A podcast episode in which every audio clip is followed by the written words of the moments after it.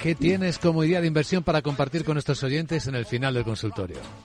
Bueno, no sé que no voy a hacer nada original, ¿no? Pero al fin y al cabo lo que más está en tendencia y tendencia alcista, porque hoy por hoy buscar cortos es, eh, es tratar de anticiparse a algo que a lo mejor ocurre dentro de otros 30 años.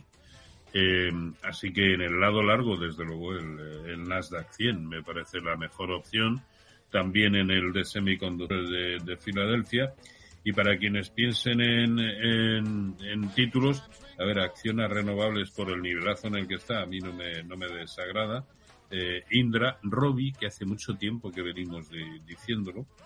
Eh, y en el mercado americano, en sintonía con que es el que está en desarrollo de tendencia, pues que aquí tenemos Microsoft, eh, Apple, Broadcom, Cadence Design, Nvidia, Qualcomm, Taiwan Semiconductors, eh, Meta, que ayer era otro nuevo máximo histórico, en fin. Las opciones son eh, muy variadas. Eh, sabemos que en algún momento eso dejará de ser así, pero mientras dure, pues venga, alegría. Casi de coleccionista.